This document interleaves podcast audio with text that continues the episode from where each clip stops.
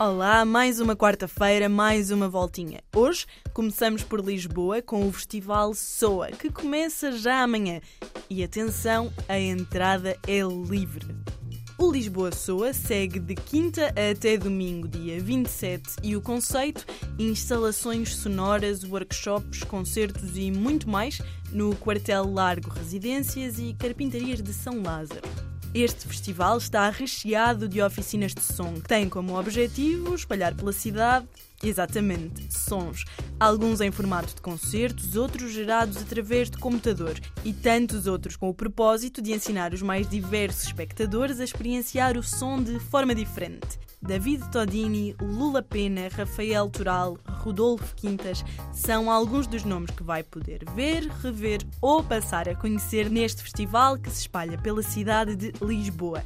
E claro, se quiser ficar a saber um pouco mais sobre o Festival Soa, passe pelo website www.lisboasoa.com. De Lisboa, vamos até ao Crato. Foi ontem que começou o histórico Festival de Música do Crato, que já marca presença no roteiro de festivais em Portugal desde 1984. Os próximos dias prometem ser recheados e com música para todos os gostos. Alguns dos nomes que preenchem o cartaz dos próximos dias são, para hoje, Diogo Pissarra, Rui Veloso e Plutónio. Para amanhã, os Raiz e os 4 e meia, dia 25. Tudor Cinema Club e Linda Martini. E no dia 26, para fechar, Ana Moura, Pedro Mafama e muitos outros artistas, quer nacionais, quer internacionais, que em todos estes dias sobem a palco no Crato, nesta época de que eu tanto gosto, a época de festivais de verão. Já sabe, passe pela Ticketline e aproveite esta que é a reta final dos dias e noites de calor seguimos em força diretamente até aos Açores. E atenção, a Antena 1 vai andar por lá. Começa já hoje o Eco Festival Azores Burning Summer, na Praia dos Moinhos, em Porto Formoso, São Miguel. Mas afinal, em que consiste este Eco Festival?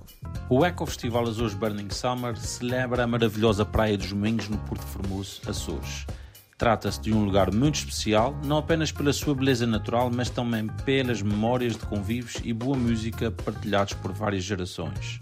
Tudo isto acontece com o máximo sentido de preservação, ou seja, foi o festival que se adaptou ao local e não ao contrário.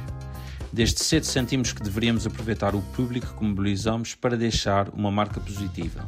Decidimos que a aposta na sustentabilidade deveria ser o centro e a marca deste evento.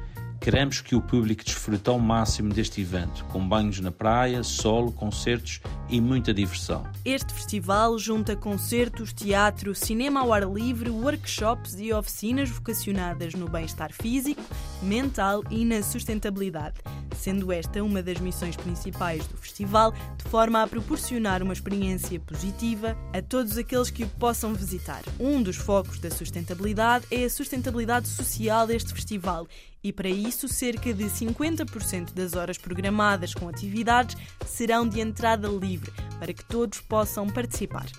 São quatro dias que oferecem uma programação vasta e, por isso mesmo, fique atento às redes sociais e às nossas emissões a partir do festival, porque, neste caso, a equipa da Antena 1 estava mortinha por sair dos nossos estúdios e vão andar pelos Açores. Quase, quase a terminar, vamos em festa até ao Montijo. Tem roupa branca? Pois bem, para esta festa vai ser preciso. Pela primeira vez, a Praça de Touros do Montijo abre portas para a primeira edição da Noite Branca. É já na sexta-feira, dia 25, que a música se junta a um local histórico para animar a cidade do Montijo. Mas a grande questão, quem poderá ver atuar?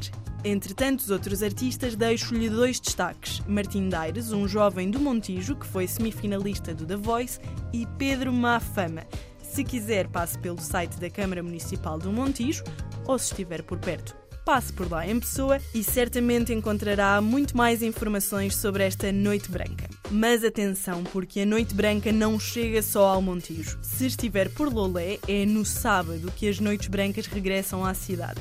E atenção, a entrada nesta festividade é livre.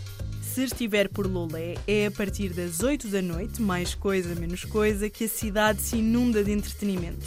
Desde música aos bares da cidade que saem à rua para combater o calor que se faz sentir. Já sabe, tira a roupa branca do armário e saia de casa. Por hoje, estas foram as minhas sugestões. Até para a semana.